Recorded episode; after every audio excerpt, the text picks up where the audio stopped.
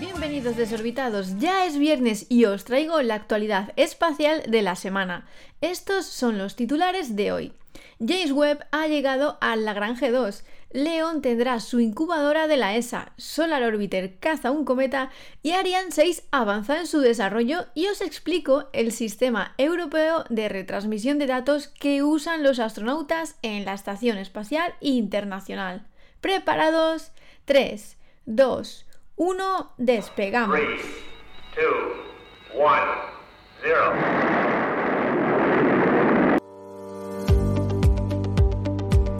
El telescopio espacial James Webb ha llegado a su destino, Lagrange 2, a casi 1,5 millones de kilómetros de distancia de la Tierra.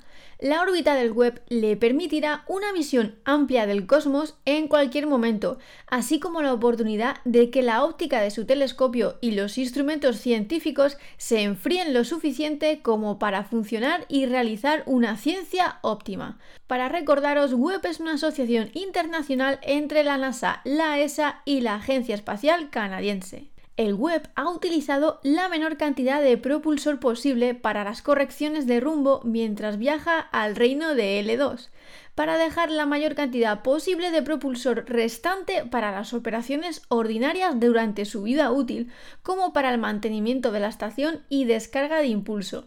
Ahora que los segmentos del espejo primario y el espejo secundario del web se han desplegado desde sus posiciones de lanzamiento, los ingenieros comenzarán el sofisticado proceso de tres meses para alinear la óptica del telescopio con una precisión casi nanométrica. Webb es el telescopio espacial más grande y poderoso jamás lanzado al espacio. Como parte de un acuerdo de colaboración internacional, la Agencia Espacial Europea ha proporcionado el servicio de lanzamiento del telescopio utilizando el vehículo de lanzamiento Ariane 5. Trabajando con socios, la ESA fue responsable del desarrollo y calificación de las adaptaciones de Ariane 5 para la misión web y de la adquisición del servicio de lanzamiento por parte de Ariane Space. La ESA también ha proporcionado el espectrógrafo caballo de batalla NIRSPEC y el 50% del instrumento de infrarrojo medio MIRI en colaboración con la Universidad de Arizona.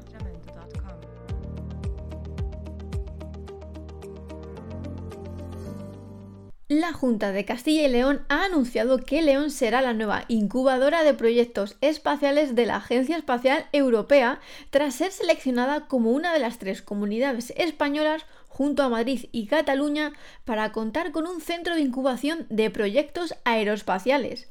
Se trata de un proyecto promovido conjuntamente entre la ESA y el CEDETI por un valor de 1,1 millones de euros. El proyecto acogerá una incubadora de proyectos espaciales de la ESA en el Parque Tecnológico de León.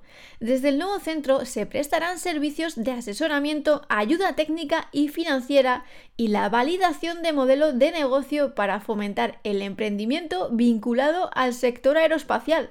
Según la Consejería de Castilla y León, el centro ESA-BIC de Castilla y León constituye una gran oportunidad para atraer talento muy cualificado a la comunidad e impulsar la transferencia de tecnologías del campo aeroespacial a otras industrias y sectores de la economía. En este sentido, desde la Consejería han indicado que para las empresas emergentes el programa aportará una remuneración económica de 50.000 euros dedicados al desarrollo de su actividad.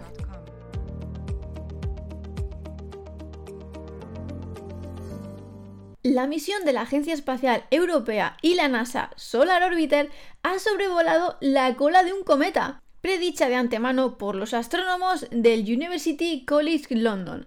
La nave espacial ha recopilado una gran cantidad de datos científicos que ahora esperan un análisis completo. Solar Orbiter es una nave espacial diseñada para realizar estudios únicos del Sol, pero también se está haciendo un nombre en la exploración de cometas. Durante varios días, la nave espacial se encontró volando a través de la cola del cometa C-2021 AI Leonard. El encuentro capturó información sobre las partículas y el campo magnético presentes en la cola del cometa. Esto permitirá a los astrónomos estudiar la forma en que el cometa interactúa con el viento solar, un viento variable de partículas y un campo magnético que emana del Sol y barre el sistema solar. El cruce había sido predicho por Samuel Grant, un estudiante de posgrado en el Laboratorio de Ciencias Espaciales Muller del University College London, que adaptó un programa informático existente que comparaba las órbitas de las naves espaciales con las órbitas de los cometas para incluir los efectos del viento solar y su capacidad para dar forma a la cola de un cometa. En el momento del cruce, Solar Orbiter estaba relativamente cerca de la Tierra, ya que pasó el 27 de noviembre de 2021 para una maniobra de asistencia por gravedad que marcó el comienzo de la fase científica de la misión y colocó a la nave espacial en curso para su aproximación cercana de marzo de 2022 al Sol. El núcleo del cometa estaba a 44,5 millones de kilómetros de distancia, cerca del planeta Venus, pero su cola gigante se extendía por el espacio hasta la órbita de la Tierra y más allá. A medida que un cometa se mueve por el espacio, tiende a envolver el campo magnético del Sol a su alrededor. Este campo magnético está siendo transportado por el viento solar y el drapeado crea discontinuidades donde la polaridad del campo magnético cambia bruscamente de norte a sur y viceversa. Los datos del instrumento del magnetómetro de hecho sugieren la presencia de tales estructuras de campo magnético drapeado, pero hay más análisis por hacer para estar absolutamente seguros. El núcleo central del vehículo de lanzamiento Ariane 6 de nueva generación de la ESA llegó al puerto espacial europeo el 18 de enero y ahora se encuentra dentro del edificio de ensamblaje del vehículo de lanzamiento. Al llegar en barco al puerto de Parecabo, dos contenedores fueron transportados por carretera al nuevo edificio de montaje del vehículo de lanzamiento del Ariane 6, aparte del complejo de lanzamiento Ariane 6 en el puerto espacial europeo. Aquí las etapas del cohete se desempaquetaron e instalaron en la maquinaria de la línea de ensamblaje para la integración horizontal para formar el núcleo central del Ariane 6. Después de esto se utilizarán en pruebas combinadas que verificarán todas las interfaces y funciones entre el vehículo de lanzamiento Ariane 6 y las instalaciones terrestres del puerto espacial. Desde la llegada hasta las pruebas de disparo en caliente en la plataforma de lanzamiento, los procedimientos operativos seguirán lo más cerca posible de los de cualquier campaña de lanzamiento de Ariane 6. Este cohete tendrá la flexibilidad de lanzar cargas útiles pesadas y ligeras a una amplia gama de órbitas para aplicaciones como la observación de la Tierra, las telecomunicaciones, la meteorología, la ciencia y la navegación, la decisión de iniciar el desarrollo de Ariane 6 se tomó en la reunión de nivel ministerial del Consejo de la ESA en diciembre de 2014, con la motivación principal de mantener el liderazgo de Europa en el mercado de servicios de lanzamiento comercial, que cambia rápidamente, y al mismo tiempo responder a las necesidades de la independencia europea en el acceso y usando el espacio. El papel de la ESA en el desarrollo de Ariane 6 es supervisar el proceso de adquisición, además de estar a cargo de la arquitectura del sistema de lanzamiento general. Si bien la ESA proporciona los requisitos del sistema de lanzamiento para las misiones institucionales, la industria es responsable de identificar los requisitos del mercado comercial, dada su futura responsabilidad en el uso comercial del sistema de lanzamiento.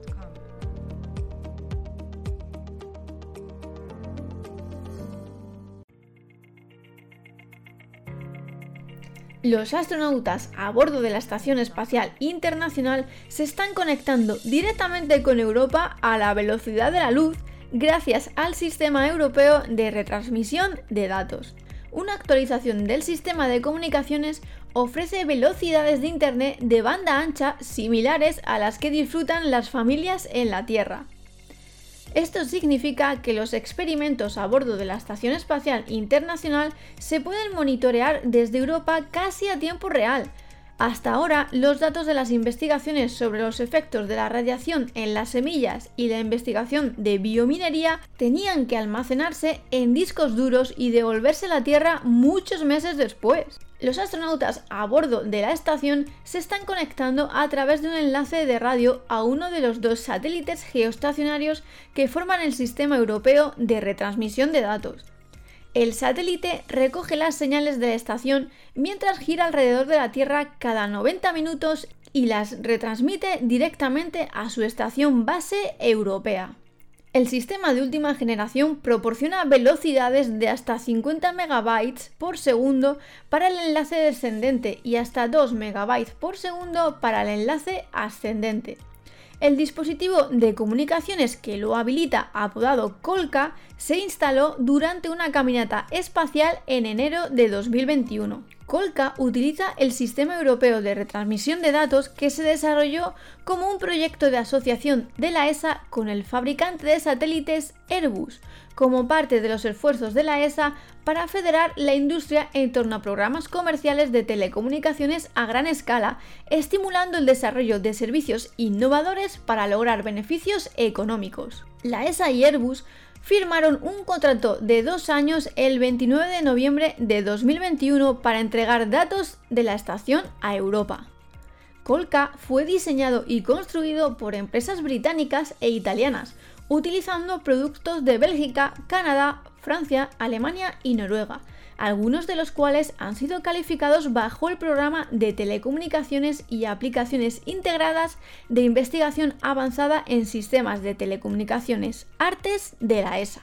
El conocimiento adquirido con el diseño, la construcción y el funcionamiento de Colca será fundamental para el paquete de telecomunicaciones de la ESA bajo el módulo de telecomunicaciones y reabastecimiento de combustible SPRIT, que se está diseñando para el Gateway Lunar, un puesto de avanzada mil veces más lejos de la Tierra que la Estación Espacial Internacional, que brindará servicios vitales, apoyo para un retorno humano sostenible a largo plazo a la superficie lunar. Y hasta aquí el programa de hoy. No os olvidéis que cada viernes tenéis una cita conmigo. Dadme todo el feedback que queráis por las redes sociales de fuera de órbita y nos vemos por YouTube y nos escuchamos por aquí. Hasta la semana que viene, desorbitados.